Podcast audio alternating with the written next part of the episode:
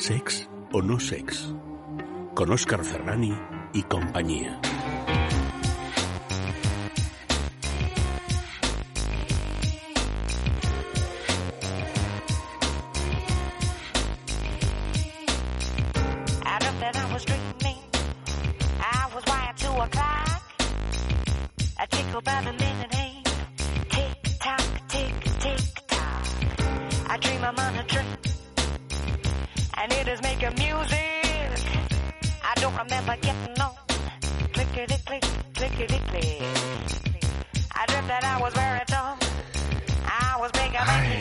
Podríamos preguntarnos qué es eso del imen en las mujeres. También podríamos preguntarnos qué confusiones hemos ido arrastrando como sociedad en relación a esta parte del cuerpo de la mujer. También podríamos eh, preguntarnos de dónde sale esa expresión de poner a alguien mirando a Cuenca o de que te pongan a ti mirando a Cuenca, ¿por qué no?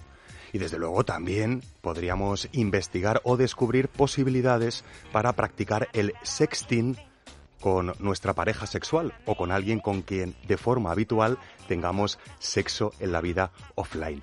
Podríamos, sí. También podríamos, por qué no decirlo, eh, recomendar algunos planes por la geografía española, planes pícaros que nos sirvan para terminar con esa costumbre de quedarnos siempre en casa haciendo lo mismo. Y desde luego también podríamos escuchar canciones sexplícitas, descubrir secretos sobre el cinturón de castidad o falsas creencias sobre el mismo. Y por supuesto, también podríamos hablar de infinidad de cuestiones sobre eso que llaman sexo.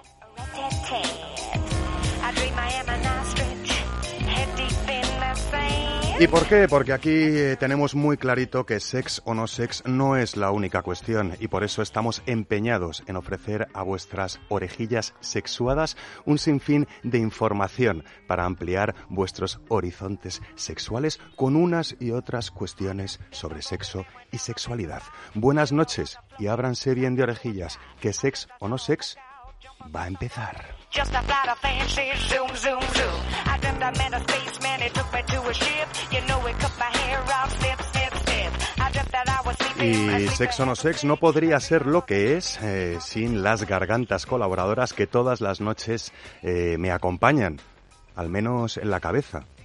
Todas las noches de sábado están aquí con vosotros, como por ejemplo Mar Márquez. Buenas noches, Mar. Hola, buenas noches. Ay, ¿cómo, ¿cómo lo llevas esto de, de plantarte delante de un micrófono sin estar bailando? A mí me encanta, yo creo que me gusta más hablar que bailar, fíjate. Bueno, se puede hablar con las palabras también.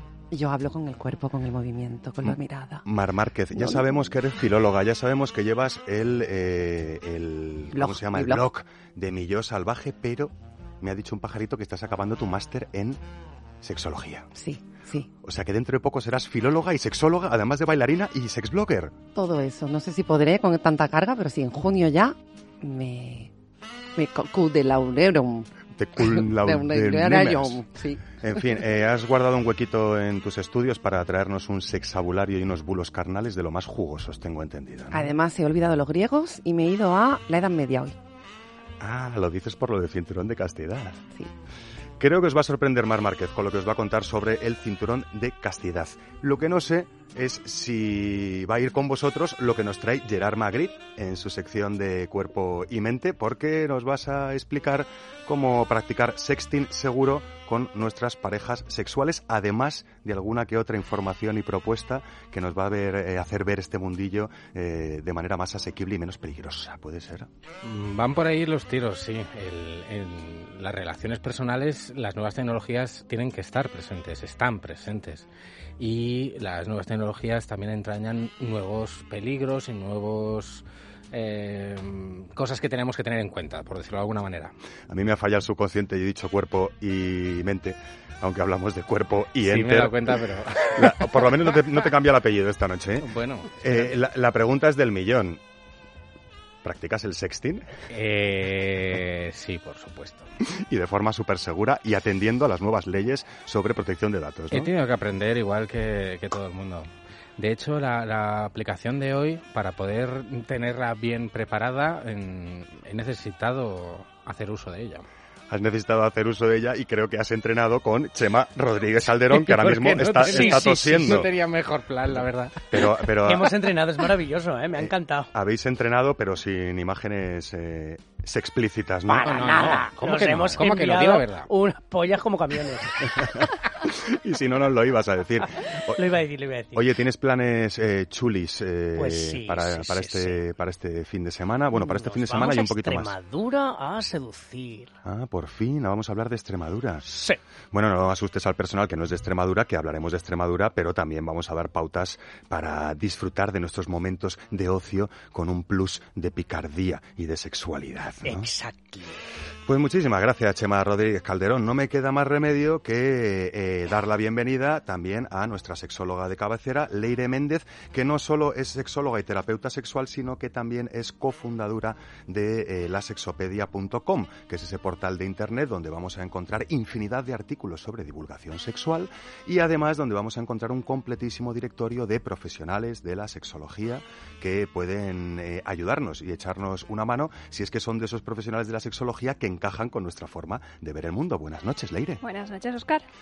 Eh, no te voy a preguntar nada sobre tu imen como a, como a Gerard, porque faltaría más. Luego, pero- si quieres, te lo cuento, yo no tengo problema. bueno, luego no, no lo diga muy deprisa, que a lo mejor te lo pregunto aquí con el, con el micro. Pero sí que nos vas a hablar de algo que podría parecer que a algunos nos queda muy lejos, pero que no queda tan lejos de las personas eh, que ya tienen una vida sexual dinámica y profunda, porque también afecta a nuestra forma de ver y entender la sexualidad, sobre todo la sexualidad femenina. Nos vas a hablar de, de- ese famoso imen.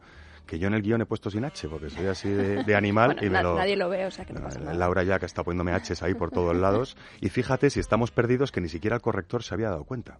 Ni siquiera me lo había dicho. Fíjate, si es que más perdidos con eso. Si ni siquiera el corrector sabe que Imen va con H, vayan ustedes a saber lo que van a descubrir sobre esta parte de la anatomía tan incomprendida y tan falseada también, ¿no? Y tan Sí. utilizada para luego hacer políticas moralistas que lo único que han hecho es amargarnos nuestra vida sexual a nosotros, a vosotras y a todo lo que tenga que ver con, con la Sí, sexualidad. En ¿no? el IMEN hay más cosas sociales que biológicas, o sea que ahora lo veremos. Veremos un poquito las dos cosas, ¿verdad? Eh, asuntos biológicos y asuntos sociológicos de esa parte del cuerpo femenino llamada imen.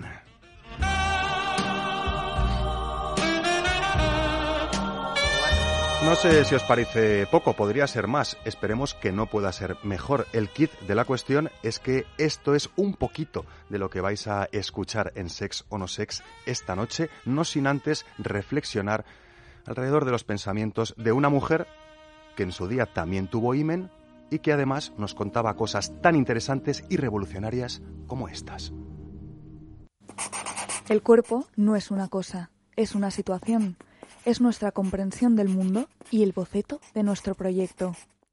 Simone de Beauvoir, escritora, profesora y filósofa francesa.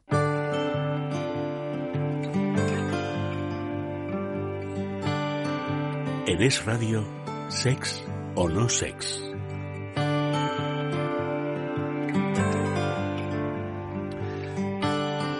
Bueno, es que andar hablando de ímenes y desde luego andar hablando de la sexualidad de la mujer sin citar a esta gigante de- del feminismo, pues parecía un poco como... como, como eh, Imprescindible. imprescindible. Gracias. Era ¿no? necesario. Era necesario y es necesario recordar eso de que, de que nuestro cuerpo puede llegar a ser una situación, sobre todo nuestra propia visión del cuerpo y también, ¿por qué no?, la visión del cuerpo de otras personas. Y en esto, pues nuestra sociedad ha estado muy empeñada durante bastantes siglos, por lo menos, en acotar eh, y delimitar y a veces incluso aplastar la propia sexualidad de la mujer en virtud de supuestos beneficios sociales.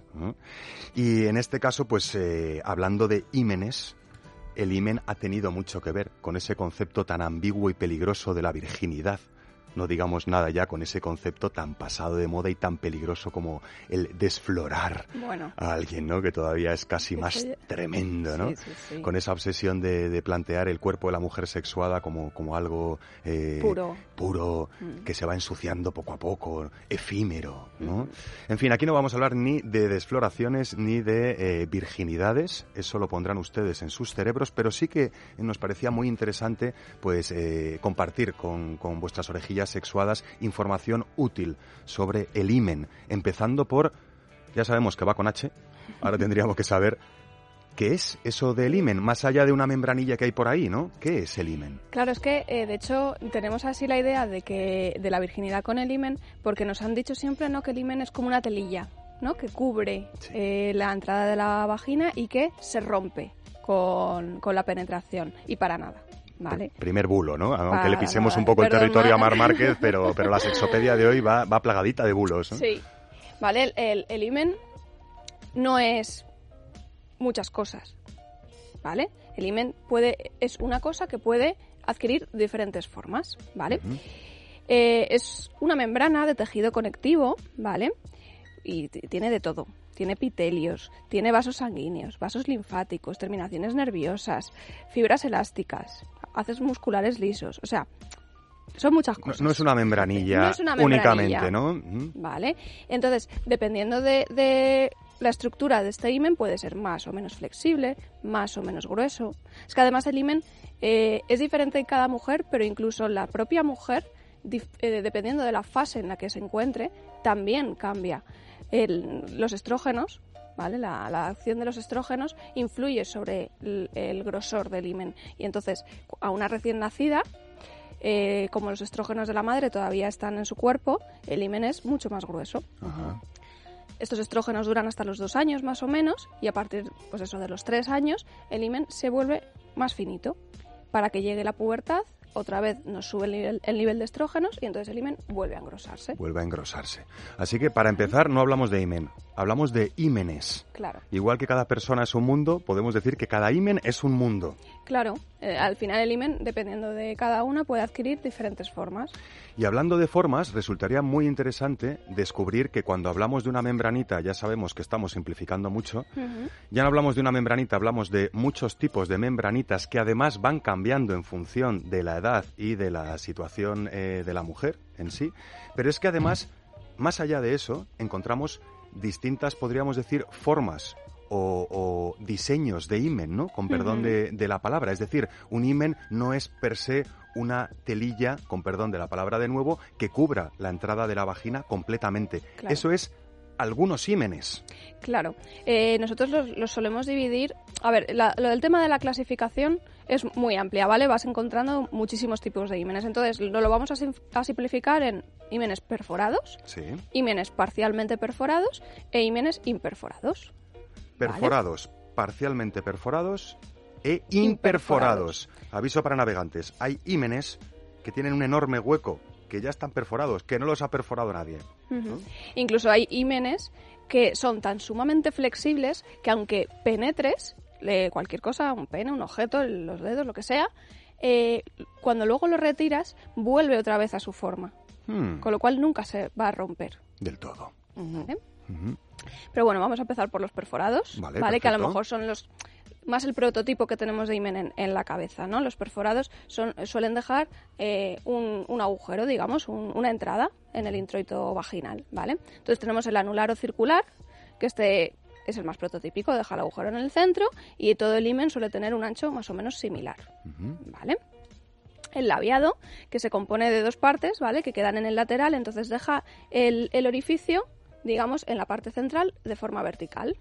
Vale. Como una especie de rayita, ¿no? Como Co- una especie claro. de bulbita, podríamos decir. Sí. ¿Mm? Luego el semilunar o el falciforme eh, tiene forma como de media luna o de herradura, está cerca del perineo, ¿vale? Y suele dejar la hendidura justo por encima, más cerca, digamos, hacia el himen.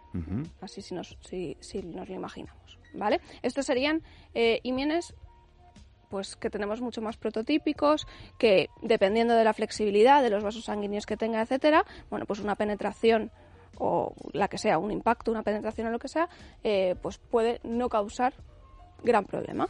Bueno, eh, fijaros, eh, vamos a seguir, eh, si te parece, Leire, Ujú. de- después con más tipos de ímenes. Nos quedamos con los eh, ímenes perforados para recordar que si existiera eh, ese término o ese concepto de virginidad en la cabeza de alguien, no es eh, consecución directa el hecho de mantener tu virginidad, de nuevo con perdón de la palabra, eh, eh, necesariamente con, con un himen que esté eh, completamente tapado o completamente eh, liso, ¿no? Eh, has hablado de tres o de cuatro tipos de ímenes perforados. De momento. De momento, porque seguiremos todavía eh, con más tipos de ímenes eh, en, en esa cuestión tan necesaria de, de no andar pensando que, que un ímen en una mujer que nunca ha tenido una penetración eh, es un ímen que está completamente eh, cerradito. Claro. Vale, gracias. La de bulos que hay por ahí eh, corriendo alrededor del imen y la de bulos que hay recorriendo nuestra conciencia eh, con algo que parece tan, tan, tan real eh, históricamente como aquellos objetos que daban tanto miedo y que incluso hemos visto en algunos museos ¿no? de la Edad Media llamado cinturones de castidad. Mar Márquez eh, ha andado indagando un poco en este concepto y ha descubierto que no es oro todo lo que reluce y que no son cinturones de castidad todo lo que se llama como tal.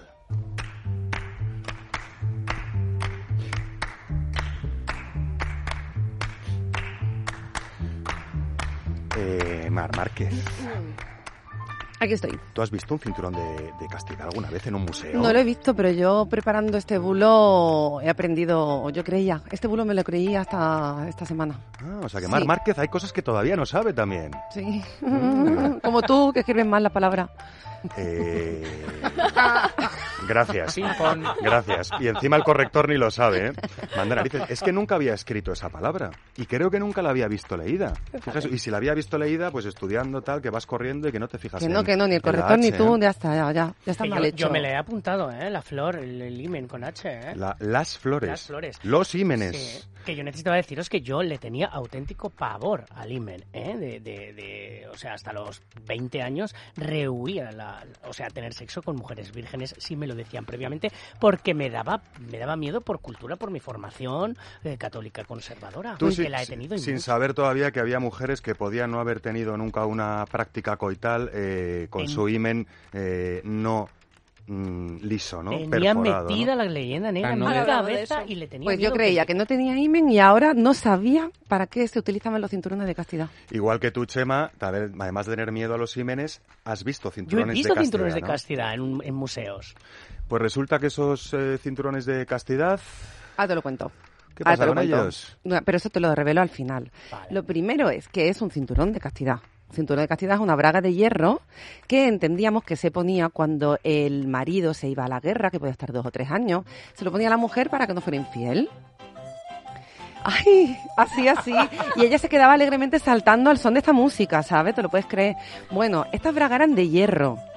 ¿Tú te puedes creer que alguien se puede tener puesta una braga de hierro dos o tres años sin tener laceraciones, laceraciones en la piel, Infección. infecciones, la, toda la parte, sí, higiénica de infección, si ahí se resume todo. Además tenía como un agujerito a la altura del ano para las heces, los que vemos en fotografías, y tenía como una especie de rejilla eh, la parte de la vulva para liberar la orina. En el mejor de los pasos, casos, en, lo- en el peor de los casos, lo vemos como un agujero central entre el perineo y la vulva para que salgan las heces, la orina. Imagínense aquello lo que podía, lo que podía suponer. Fíjate, ¿no? pues yo nunca me he parado a pensar esto, que esto fuera así, hasta que me puse a leer y encontré un, pues, un profesor de Arizona especializado en la Edad Media que se cabreó con este bulo tan, tan extendido y dijo, pues mira, voy a contar lo que yo sé. Lo que yo sé es que la primera vez que se, que se habló, lo- lo- los primeros encuentros de esta herramienta datan desde antes de Cristo hasta el siglo XI más o menos. Y todo lo que se habla de esto mm, viene en, en comunicaciones teológicas. Por lo tanto, se entiende que era una metáfora de la idea de pureza, del ideal de pureza, no era algo real. Después, en el siglo XV, sí se encuentra un primer dibujo de un cinturón de castidad, pero se encuentra en un trabajo de ingeniería militar, junto a catapulta y a armadura.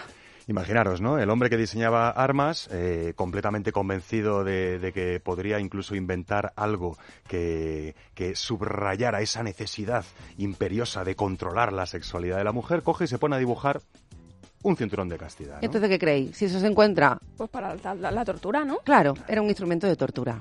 Por ahí va. Luego, un poquito más tarde, en el siglo XVI, se encuentran grabados e ilustraciones en las que hay una mujer semidesnuda con su cinturón, el marido se está yendo con la llave y detrás hay un amante con una segunda llave como riéndose. Entonces se entienden que esos cuadros de donde hemos sacado que, que esa idea era real eran simplemente notas de humor, notas de humor de la época. A la ilustración le vino muy bien echar mierdecilla a la Edad Media, porque ellos querían decir, no, nosotros somos los de la época de la ciencia, la razón, molamos mogollón, la Edad Media era una caca y utilizaron este, este recurso. Y a partir de ahí nosotros no solo nos lo creemos, sino que empezamos a hacer reproducciones de los mismos, incluso a situarlos en museos medievales y ya de ahí a considerar que, que esa realidad existió más allá de las mentes un poco perturbadas de, de los algunos. que ¿no? hay, los que hay, los que tú has visto, Chema, son como máximo del siglo XVIII y XIX, unos 200 años, y están ya relacionados con hechos fetichistas y de placer, que son justo lo que utilizamos hoy en día. Porque podríamos decir que si bien es cierto que en la Edad Media nadie ponía cinturones de castidad a las mujeres con esos fines eh, de control, eh, sí que podríamos decir que en el siglo XXI ese concepto lo hemos trasladado eh, para dar forma a determinados cómplices de juego, ¿no? Todo relacionado con el goce y el placer. Pues mira lo que te he traído. Qué casualidad. ¡Qué casualidad, eh! De metal. No lo teníamos preparado. ¿Es Me un, cómplice. ¿Es un cómplice de juego? ¿No te dé miedo o sí? Porque puede que dé un poquito más de miedo. Un cómplice de juego eh, especialmente diseñado para personas con una sensibilidad muy determinada, pero que no por eso deja de estar plagado de suculentas enseñanzas sexuales que pueden inspirar nuestra propia sexualidad más allá del uso o no de este cómplice de juego.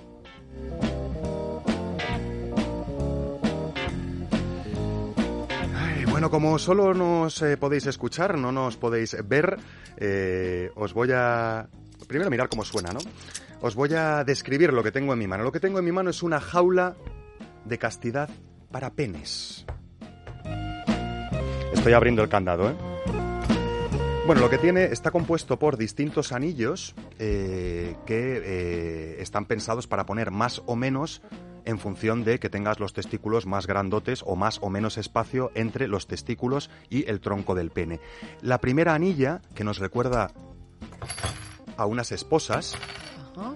la abrimos Nunca la he abierto. lo abrimos cual, cual esposa y lo situamos, clac, cerrándolo por detrás de los testículos. Esta primera anilla nos deja tres machos hacia afuera, por encima del, pene, de la raíz del pene, en el que vamos a ir situando más o menos anillos en función de eh, la distancia que queramos tener entre los testículos y la jaula en sí, propiamente dicha, que es una especie de tramo final de un pene, sería como un poquito de, del tronco del pene y una funda que imita la propia forma del glande y que tiene un agujerito en la uretra para que salgan pipís, fluidos o lo que tengan eh, que salir por ahí, ¿no? Eh, ¿De qué se trata? Pues eh, de tener mucho gusto desfocalizando el placer sexual de nuestro pene y impidiéndonos tener una erección hasta que la dueña o dueño del candado libere nuestro pene de esta jaula metálica. Y ustedes dirán, qué barbaridad. Bueno, eh, ya saben que para gustos los colores. Desde luego, en el ámbito BDSM no hay ama que se precie o domina que se precie o amo que se precie que no haya puesto a su esclavo de turno eh, pues eh, en ese brete de o bien dentro de la propia práctica sexual cada vez que vayas a tener una erección el dolor te la va a impedir o bien hasta que yo no regrese y puede ser que entre medio te vaya calentando la oreja en la distancia, no vas a poder tener una erección sin que te duela.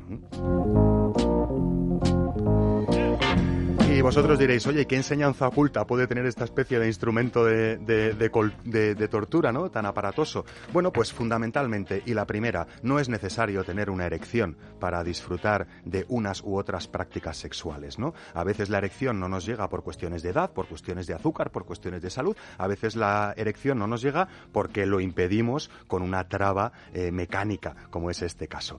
¿Esto quiere decir que sin erección no podamos tener tránsitos preorgásmicos u orgásmicos? Para nada, oiga, imagínese usted un masaje prostático profundo con su pene bien enjaulado. Pues bueno, a lo mejor resulta que no hay erección, hay eyaculación y además eh, todo queda estéticamente muy reforzado y muy enjaulado. Por otro lado, también recordemos que a veces los hombres también hemos eh, pagado cara esa cultura eh, machista en la que no solo ellas eran objetos desflorables y puros que con la edad se iban ensuciando, sino que nosotros éramos seres irracionales y super erectivos que con una caricia nos poníamos super erectos y ya necesitábamos meter el pene en algún lado, ¿no? Bueno, este tipo de cómplices de juego también nos recuerdan que los hombres somos mucho más que pene y que además los hombres tenemos múltiples plataformas orgásmicas más allá de las genitales que pueden estimularse adecuadamente y ofrecernos sensaciones de lo más eh, sexys y jugosas. Y ahora eh, la cuestión es la siguiente. Os habéis quedado todos con una cara Sí, medio sí, de susto, medio de susto, medio de miedo. Eh, ¿Podéis darme alguna impresión sobre esta herramienta así muy, muy, muy, muy rapidita? Yo, fíjate, eh, para las consultas es que hay muchas personas que consultan, eh, pues, oye, que quiero utilizar este tipo de cosas, pero me da vergüenza preguntarle a mi pareja tal. Yo animaría y a, a las parejas que no, no juzguen. ¿Vale? Porque, Gracias. bueno, son, son sensaciones nuevas que, oye, hay que probarla. Que la pruebas y no te gusta, pues no la vuelves a utilizar. Pero bueno, por probar. Uno de los placeres del, yo por añadir, uno de los placeres de la sumisión de este tipo, del sumiso en sí, es la cesión del control de la actividad orgánica a su amo. Es una, un placer psicológico. Mm. Yo estoy pensando en, en, eh, bueno, tú te pones eso, ¿no? Y luego encima los pantalones. Yo no es por nada, pero mi, mi- cualquier pene más ese grueso añadido, tienes que ir con un paquetorro por la calle considerable. Pero Sí, no, no hace sí. falta que lo tengas puesto por la calle, eso te quedas en casa con él en la sesión de juego. Bueno, Una bueno, hora, hay, hay gente que se lo lleva por la calle. Sí que es verdad que hay otros modelos. Yo os he traído uno bastante aparatoso, pero hay otros modelos de una especie de... No es PVC, eh, ahora no me sale el de nombre. cristal, Eh, también ah, de metacrilato. De metacrilato, gracias. Sí, es una verdad, especie de metacrilato que su- resultan más ligeros, eh, o sea que hay jaulas un poco más llevables por debajo del, del pantalón, aunque no tan espectaculares a la vista como esta metálica que os he Y traído. mi ¿no? segunda pregunta es, ¿pesa? O sea, ¿esto me, me tira del pene para abajo? Sí, te tira del pene un poquito para abajo. La del metacrilato no. Las metálicas sí, rondan los 120, 140 gramos. Yo estaba pensando, es grande, lo hay de mi talla. No pasa nada, Chema, para eso tienes todos estos anillitos. Vas poniendo Ah, más vale, o vale, menos vale. anillitos en función de lo que quieres que cuelgue. También hay eh, en Amantis otros modelos de jaula para pene que también son un poco más, más, más chiquitines. ¿eh? Recordad que encontráis este complemento de juego y otros muchísimos más, acordes tal vez con otras sensibilidades, en cualquiera de las tiendas físicas Amantis. Hay tres tiendas Amantis en Madrid, hay una cuarta tienda Amantis entre Alcorcón y Leganés y una quinta tienda Amantis en Barcelona, en la ciudad condal. Además de todo eso, disponéis de una completísima tienda online tecleando www.amantis.net donde podréis descubrir fotografías de todos los artículos, incluida de esta jaula para pene, vídeos ilustrativos, comentarios de los usuarios y toda la información necesaria para que vuestra elección Amantis sea lo más adecuada a vuestros gustos y sensibilidades. Seáis hombres o mujeres, más acuáticos o más fogosos.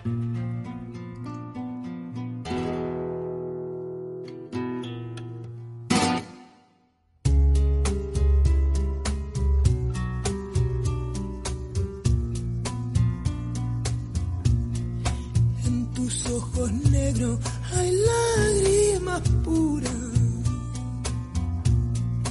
esas que profesan tu buena aventura. De fuego te llama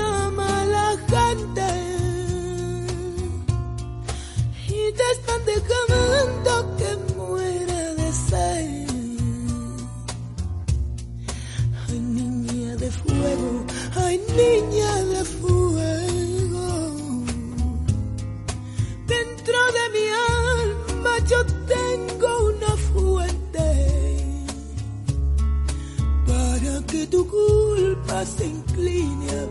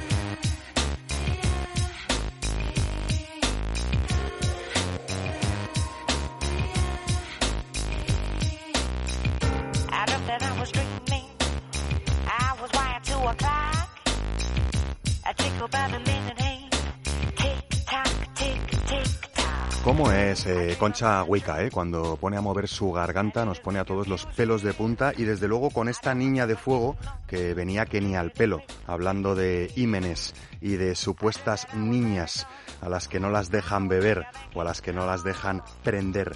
Y nos inspiraba con esta metáfora tan potente y con estas melodías tan profundas desde su disco con nombre homónimo, La Niña de Fuego, que salió en el 2008, su cuarto disco, y que podríamos decir que, que fue el disco que catapultó la carrera internacional de esta gigante eh, de la música y de la copla, como es eh, Concha Huica. Hay otros gigantes que no son de la música ni de la copla, que son de la literatura y que a veces escriben libros tan controvertidos que, no nos podemos eh, resistir a extraer alguno de sus párrafos y dotarlos de la máxima humedad desde la garganta de Eva Guillamón.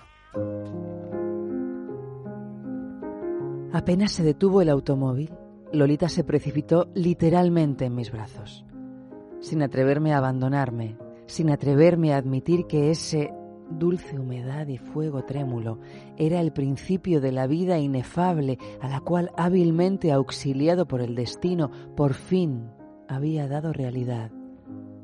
Toqué sus labios calientes, entreabiertos con tenues sorbos salaces. Pero ella, con un estremecimiento impaciente, apretó su boca contra la mía con tal fuerza que sentí sus grandes dientes delanteros y participé del gusto a menta de su saliva. Y noté sus pechos, que imaginé erectos, y el calor entre sus piernas. Y noté mi calor, erecto como el fuego. Sabía, desde luego, que no era sino un juego inocente de su parte, un retozo que imitaba el simulacro de un amor inventado. Pero los límites y las reglas de estos juegos infantiles son tan imprecisos. Eh, ¿te estás tocando, Rey? Ahí, estoy muy excitado, Coque. Estamos en un programa de radio. Haz el, haz el favor de centrarte un Es poquito. que la Guillamón me pone muy berraco. Es que es brutal. Ay, la verdad es que es bastante húmedo este, este párrafo de Lolita, por supuesto, más de uno eh, lo habréis localizado, ¿no? Vladimir Nabokov, eh, con este fragmento de esta novela tan controvertida, publicada en París en 1955 por Olympia Press. Eh, Eva Guillamón, que es muy astuta, nos ha dejado una pequeña reseña informándonos de que este libro pues, fue llevado al cine en 1962 por Stanley Kubrick y que Nabokov escribió sus primeras obras literarias en ruso, pero se hizo internacionalmente famoso como un maestro de la novela con su obra escrita en inglés. Eh, especialmente esta obra, ¿no? Lolita, del 55, ese retrato de la sociedad estadounidense a través de, de la metáfora del viaje, en cuya trama podríamos decir un hombre de mediana edad se enamora o al menos eso él cree, y sostiene una relación con una adolescente.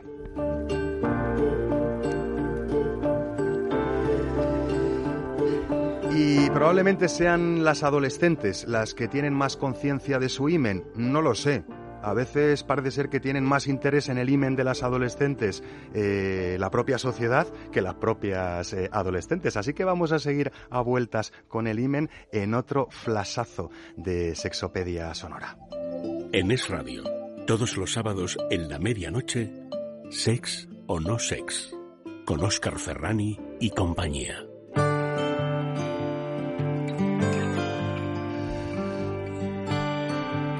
Oye, Leire Méndez. Mande. Estábamos hablando de que ímenes hay muchos, tantos como mujeres, podríamos decir, pero estábamos un poco eh, acotando la cuestión en la tipología de ímenes, eh, hablando por un lado de los ímenes perforados. O sea, hemos, dicho, hemos visto que de forma natural, eh, eh, dependiendo de la mujer, hay distintas formas de presentarse el himen naturalmente perforado sin que nada ni nadie haya pasado por el conducto vaginal. Pero hay otros tipos de ímenes, además de los perforados, ¿verdad? Claro, y, y además es importante conocer esta clasificación por si os pasa lo que me pasó a mí, que ahora os lo cuento. Uy, Eh, nos vas a dar información os voy a personal. dar información personal, no me importa. Qué gusto, ahora que nadie nos oye. y no me importa porque yo creo que es una manera también de no asustarse cuando pasa algo, ¿vale? Eh, después de los perforados seguíamos con los parcialmente perforados, Ajá. ¿vale? Uno de ellos es el biperforado, septado o tabicado, que es aquel eh, himen que el orificio eh, está dividido por una franja central, ¿vale? O sea, entonces deja dos agujeros Ajá. a los lados, ¿vale?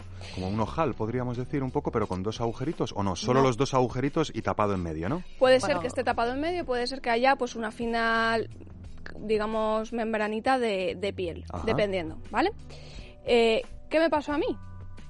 La primera, bueno, de las primeras veces que te pones un tampón, te lo metes y cuando va a salir no sale. Anda, ¿Y había por pasado no por el sale? huequito. Había pasado por uno de los dos huecos, pero cuando fue a salir se quedó en medio el tabique. Claro, yo esto no lo sabía.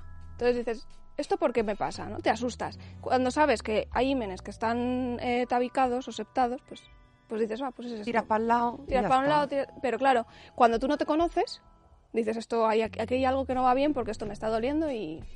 Pregunta de- del millón, me respondéis si queréis. Eh, Mar Márquez, ¿alguien te habló de tu imen durante tu adolescencia y tu niñez? Mm, Bueno, en el colegio, un poquito así. El caso es que cuando perdí esa supuesta virginidad y yo no sangré ni nada, dije, ay Dios mío, yo he nacido ya medio, medio puta. O sea, que de lo, de- de lo- de lo poco que te, Fíjate, ha- ¿eh? de lo lo poco que- que te hablaron del imen, entiendo que se daba por hecho que era una membrana completamente tapada, ¿no? Tapada, que tenía que sangrar y que si no lo tenía, tú eras una persona que estaba rarita. Y yo dije, ya soy rarita, venga. Compañeras en la pecera, aunque no se escuchen, decírmelo con, con la cabeza. ¿Os hablaron del imen en, en vuestra adolescencia y en vuestra juventud?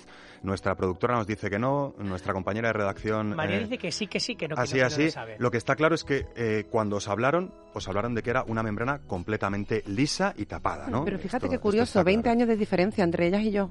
Ya, ya, por ¿Has eso, por, por eso he querido Sí, sí, hacer sí. la pregunta un poco también a las compañeras de, de producción y de redacción, porque además de tener imen, pues, pues parece ser que tampoco se les habló mucho de esta realidad fisiológica y lo que se les habló fue incompleto o directamente falso, ¿no? Claro, y fíjate, Mar, que tú eras de la mitad. A ver, tú eres rarita, pero por otras cosas, no por el tema del imen. La mitad de las mujeres sangran y la otra mitad no sangra.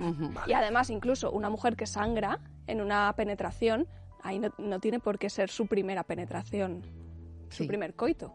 Puede sangrar y, y ha podido tener antes eh, prácticas sexuales, ¿vale? Pero bueno. Tenemos más vamos, tipos de, de parcialmente tipos. perforados, además de esos que son como en dos agujeritos o en vertical o en horizontal. Sí, tenemos, tenemos el cribiforme o el multiperforado, que es el que tiene varios orificios, y tenemos un- uno franjeado coraliforme que tiene como varios entrantes y salientes. Ya Vale, podría que se ser un poco el más original, ¿no? El microperforado sería un poco como un colador, un poco, ¿no? Como con distintos puntitos, Que hay- podríamos sí. decir. Claro. Eh, que, mm, y el siguiente, El franjeado coraliforme es el que tiene como eso, entrantes brillantes, salientes. Sí, pues que parece como una nombre. flor. o sea, tiene como forma así de... pod- podéis imaginarlos, ¿eh? Oye, yo, yo escuchando todo esto me surgen dos preguntas. La primera es, habéis dicho que el himen puede mm, cambiar a lo largo del tiempo en la mujer. Entonces, ¿se puede tener primero un tipo y luego otro? No, eh, cambia el grosor. Vale. Vale, Y por el efecto de los La segunda es, ¿el himen entonces tiene una cierta regeneración al- al- en el tiempo? ¿Eso Podría ocurre? tenerla, sobre todo por eso en, en los que son muy flexibles, eh, pueden eh, cambiar su forma con la penetración, pero luego vuelven otra vez a, a su forma y a su estado. Y hay algo muy importante porque yo en mi familia tengo una, una mujer que fue virgen hasta los setenta y pico años. Entre Que comillas, tuvo- entre tuvo- comillas. Que no tuvo no penetraciones tuvo hasta los penetraciones 70. de ningún Gracias, tipo ni masturbaciones, exactamente me refiero, y tuvieron que, que intervenirla quirúrgicamente. Hay mucha gente que querrá saber esto. Claro, eso a lo mejor por el himen imperforado, ¿no?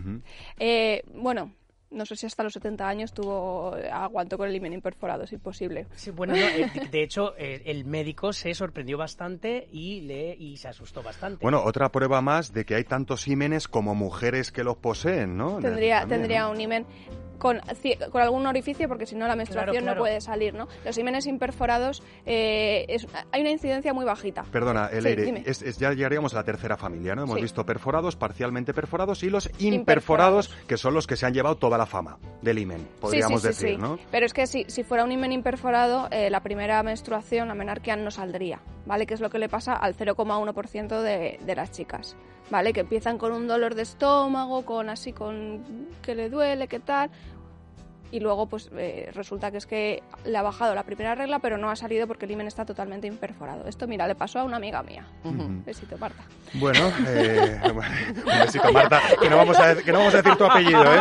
No vamos a decir tu apellido. Empieza por C. eh, no vamos a profundizar en lo de Ímenes y virginidad y las confusiones, que creo que ya lo hemos dejado bastante claro. Cuidadito con las palabras, las palabras hacen nuestro pensamiento Sí. y cuidado con eso de considerar que uno es virgen, signifique lo que signifique la palabra virgen, porque ha realizado unas u otras prácticas sexuales. Las prácticas coitales son una forma de, de tener sexo, no la única. Claro, es que, es que además, ya os digo, como, como es eh, mucho más eh, finito eh, el himen con tres años, es muy probable que con un impacto con el deporte o con las primeras eh, exploraciones, masturbaciones, es que se puede romper en cualquier sitio. Entonces, eh, cuando una mujer tiene una, una penetración, un primer coito, no pierde nada. ¿Vale? A mí lo que me parece curioso es cómo lo orgánico se convierte en cultural. Claro. Sí, totalmente. Sí, Ese pero- es el pero que- es que el se sigue diciendo, ¿no? ¿no? Se sigue hablando. Yo incluso, en Nosotros las redes mismos. sociales ¿Y los homosexuales se sigue hablando del culito virgen. Claro. Mm. ¿Y los chicos cómo pierden la virginidad? Ah, Exactamente. amigo, en fin. ¿Vale? Oye, eh, es un tema muy complejo, ¿eh? Podríamos estar hablando de esto horas y horas. Eh, ya sabéis que sexo no sex no es la única cuestión, pero es que alguna de las cuestiones sobre sexo eh, se alargarían hasta el infinito. Pero sí me gustaría concluir un poco con algún consejito, alguna pauta de alguna mujer que pudiera estar escuchándonos sin haber tenido un- una penetración vaginal todavía. ¿Hay alguna manera de que podáis adelantaros un poco a lo que va a pasar con vuestro imen? ¿Qué tipo de imen tengo? ¿Cómo va a reaccionar ante la primera penetración? Claro, incluso, o incluso aunque hayas tenido penetración, siempre, siempre es súper bueno coger un espejito y explorarte, mirar a ver cómo es tu imen, como si hay a lo mejor remanentes y con, pues ¿Quién, quién mirarte con dice, los quién dedos. dice mirar unos deditos limpios? A no, lo mejor claro, una te exploración. tienes que separar los dedos, con los, los labios con la mano, eh, y te vas introduciendo el dedo para conocer, para conocer las texturas, para conocer Vamos, que, las que formas. antes de dejar a otra persona entrar en tu cuerpo es conveniente que conocer. entres tú en tu propio cuerpo y que veas eh, lo que puede lo que puede ocurrir, lo que puede pasar, ¿no? Eh, gracias, eh, Leire Méndez. Eh, podéis consultar un artículo sobre ímenes precisamente en lasexopedia.com en el que además añades dibujitos, ¿verdad? De, hay- No, no, no son dibujos, son fotos reales son de fotos de, de ímenes, ¿no? Sí. A ver si encontráis el vuestro, que puede ser que no, porque ya sabéis que ímenes hay tantos como mujeres con vagina, podríamos decir, ¿no?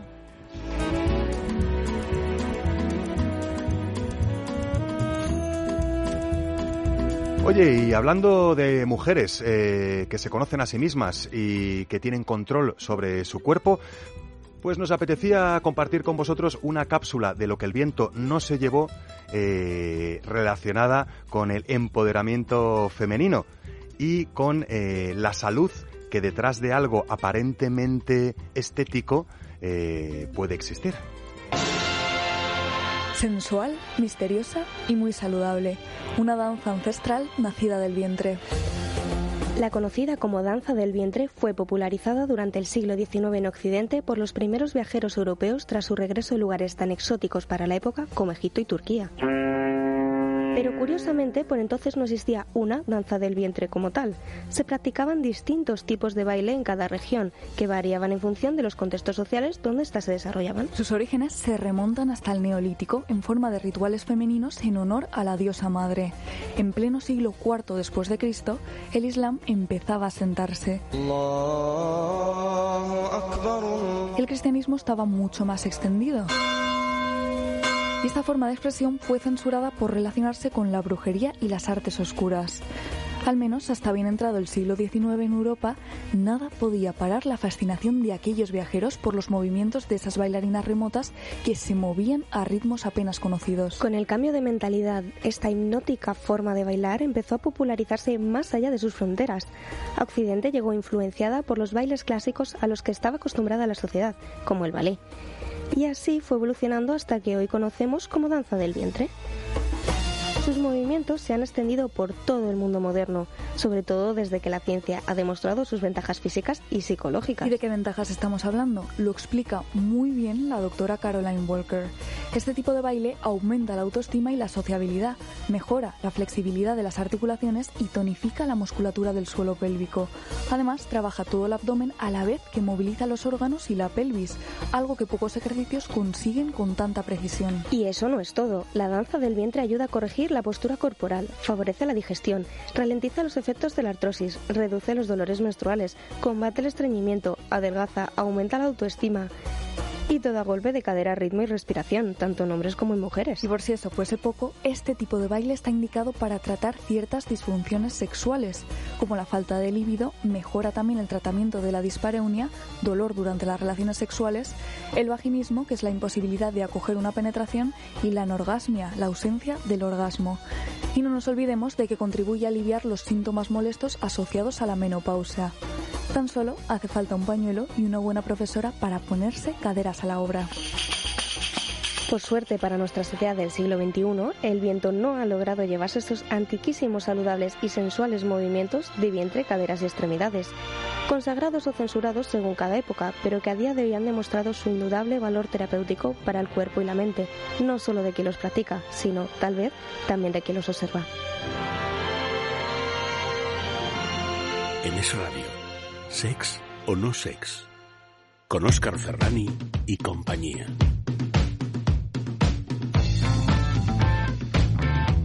Pues eh, súper bien acompañado, no solo en la mesa, sino también en la producción. Gracias Laura, Jack y, y Mary San Juan por hacer posibles estas cápsulas tan ilustrativas que nos recuerdan que no todo es lo que parece, que además de ser una cosa muy sexy, muy exótica, esto de la danza del vientre es un completísimo ejercicio que incluso no se conoce otro que pueda ser tan completo.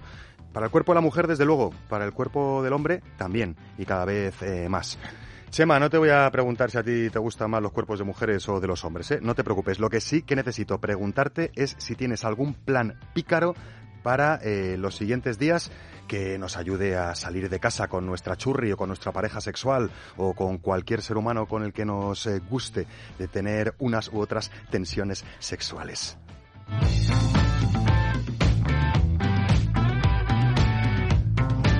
¿A dónde nos vamos? ¿A dónde nos vamos? Que ya nos lo has medio adelantado antes, pero no nos has dicho el para qué. Pues mira, eh, a mí que me gustan los cuerpos de ambos géneros, te voy a decir que tenemos algo súper perfecto y estoy doblemente emocionado porque nos vamos a Extremadura. Bien, por hora, primera vez en nuestra hora. agenda. Y ahí está el Festival de Danza Oriental Belly Spring 2019.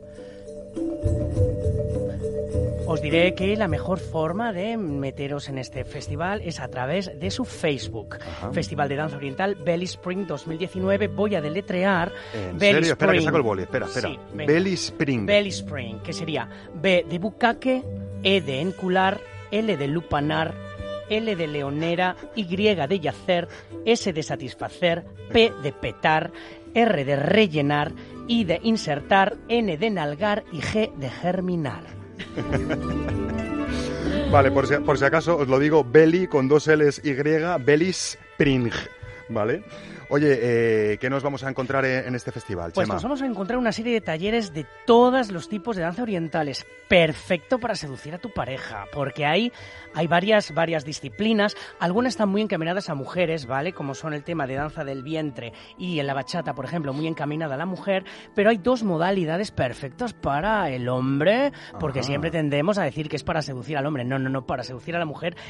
Eh, hay Bollywood y hay danza afro, fusión, perfecta. El- la modalidad masculina de la, de la danza afro es mega sexy, mega cadera, tierra y movimiento de cucu. Oye, puede ser un plan estupendo para calentar motores, ¿no? Eh, antes de, de nuestro hacer Pero sexual, vamos, ¿no? moved el culo y hacedlo porque es en el 30 de marzo de 10 a 12 de la noche en el Hotel Badajoz Center, Avenida Diaman- Damián Tellez, La Fuente sin número Badajoz. Oye, pues planazo en Badajoz y además nos tienes que recordar un, un taller que había en Amantis sobre tanta mañana mismo, ¿no? Mañana, domingo 3 de marzo de 2019, de 5 a 8, tenemos el taller de iniciación al Tantra en Barcelona. La facilitadora es Aurea Poch. Poch, Poch, ¿cómo sería, Gerard? Ayúdame. Ahora, Es que si no vemos, eh, Ah, no vale. lo vemos escrito, Ah, Rey. Poch, P- la, la H P-O-C-H. final es muda. Ah, vale, po, vale. Bueno, y entonces tenemos el precio 35 euros por persona, ¿vale? Y nada, es un, es un taller de iniciación al Tantra para hombres y para mujeres y muy interesante. Echar un vistacito en Google, ponéis talleres Amantis Tantra Barcelona y vais directamente al blog y os enteráis de lo que se va a cocer en este taller tan interesante. Totalmente. No sé si se va a cocer lo mismo eh, o se cuece lo mismo en vuestros cuerpos sexuados cuando tenéis una pareja sexual eh, habitual y la tenéis lejos. Para eso está el sexting, esa práctica sexual que permite intercambiar imágenes y archivos entre dos personas que no están en la misma localización física, pero que pueden conectar sus tensiones sexuales a través de la tecnología. Nos lo explica Gerard Magri, por supuesto, en su cuerpo y enter.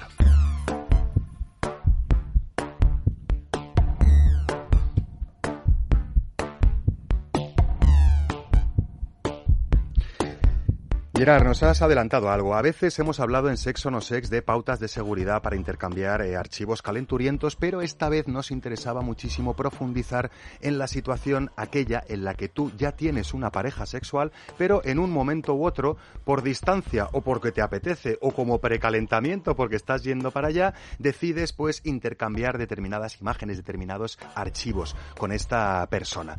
Lo primero eh, que me gustaría preguntarte es eh, si nos puedes dar unos pequeños consejitos de seguridad a tener en cuenta, aunque sé que nos vas a proponer una aplicación en la que todos estos consejitos de seguridad ya están implementados, ¿no? Es correcto. eh, es una práctica que es bastante reciente, entonces también hemos descubierto una problemática que, contra- que, que llevaba de serie y es qué ocurre con todo ese material una vez ya lo hemos mandado. ¿no? Son cosas que se quedan en el teléfono de las dos personas y que, bueno, no sabemos nunca dónde va a acabar, ya sea porque lo roben o porque alguien de una manera, con una mala intención, decida eh, usarla con otra finalidad. De hecho, hay un término que a mí me gustaría usar que es la pornovenganza. Luego, si quieres, hablamos más de eso. Sí, hablaremos. Vamos a cerrar con eso. ¿eh? Cuidadito con la porno venganza, que además de ser inmoral, ahora es ilegal. ¿eh? Correcto. Eh, entonces, hoy quería hablar de una aplicación que se ha creado a raíz de todo este tipo de problemáticas, que es la Wicker Me, o sea, W-I-C-K-R-M-E. ¿Me lo Es- repites, por favor? Sí, W-I-C-K-R-M-E. Es una aplicación que es gratuita, es un servicio de mensajería y que eh, es necesario que la- ambas personas tengan instaladas. Entonces eh, eh, se configura cuánto tiempo va a durar esa, esa conversación. O sea, Ajá. a las X horas o a los X días se destruye por completo. Pero se y puede hacer una captura de pantalla, ¿no? no, esta, esta aplicación tiene eh, la particularidad de que bloquea cualquier tipo de captura de pantalla o de grabación. No, no impide al teléfono hacer, Impide- hacer una captura de pantalla, ¿no? Que luego puedas utilizar. Y además eh, tiene un temporizador para cada uno de los mensajes que enviamos, ya sean eh, imágenes, vídeo o audios. Le podemos, por ejemplo, mostrar una imagen durante tres segundos y se volatiliza. Bueno, eh, Wicker. W-I-C, K-R-M-E, Wickrme, podríamos decir. ¿no?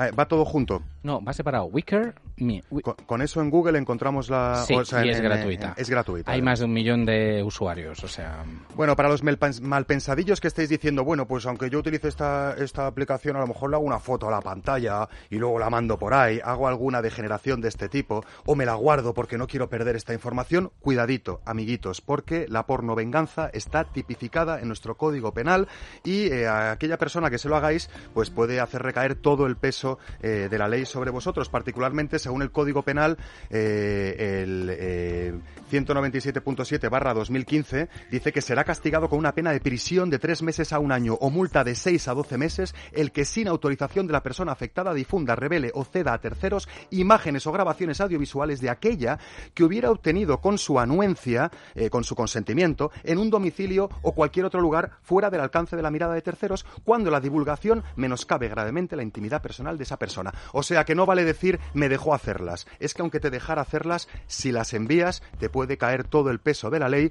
además de ser una persona con mucha desvergüenza, todo hay que decirlo. No sé si la misma desvergüenza que aquellas personas que utilizamos la expresión eh, de poner a alguien mirando a Cuenca. Gracias Gerard Magri, no sé si a ti te ha puesto alguien mirando a Cuenca alguna vez. no, no, no nos lo digas. Venga, dilo, dilo. ¡Dilo! Eh, Yo tengo un pase VIP a Cuenca. Venga, vale, no te vamos a decir nada. Eh, ¿Cómo se llama? Em, em, Mar Márquez sabe de dónde sale esa expresión, de dónde la hemos sacado en su sexabulario que cierra el sexo no sex de hoy. Ya sabes, Mar, que siempre no es que nos guste, pero no tenemos más remedio que hacer rapiditos contigo en el sexabulario. Pero creo que tenemos tiempo suficiente para que nos expliques de dónde diantres ha salido esta expresión. Me gustan los retos y vamos a por ello. Vamos. Poner mirando para Cuenca. ¿Qué significa esto? Estamos hablando de una posición sexual, que es la, la de la postura del perrito. Ajá. Que escúchame, que es la misma postura que tienen los musulmanes cuando oran. ¿Dónde, ¿Hacia dónde miran los musulmanes cuando se arrodillan para rezar? Hacia la Meca. Y tú justo, si trazas una línea recta desde Madrid hacia la Meca, la primera provincia con la que te cruza es Cuenca.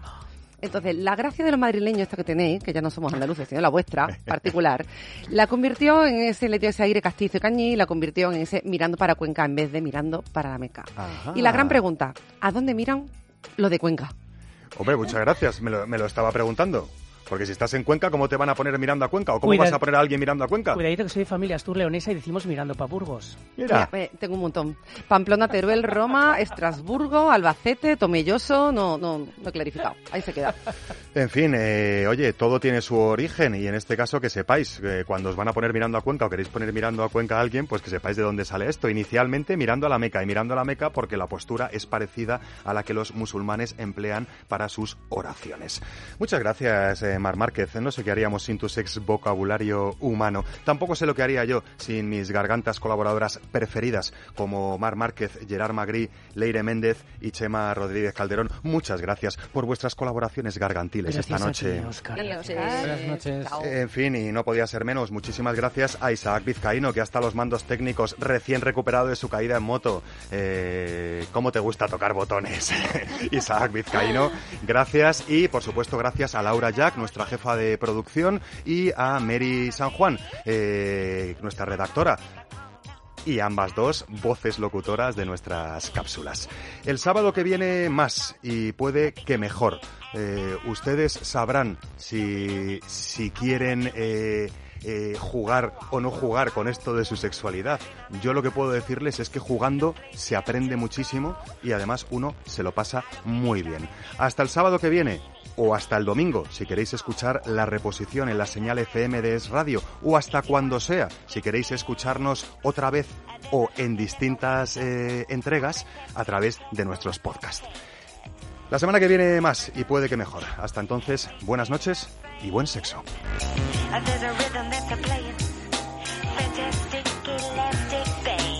Los sábados en la medianoche tienes una cita con Sex o No Sex con Óscar Ferrani y compañía.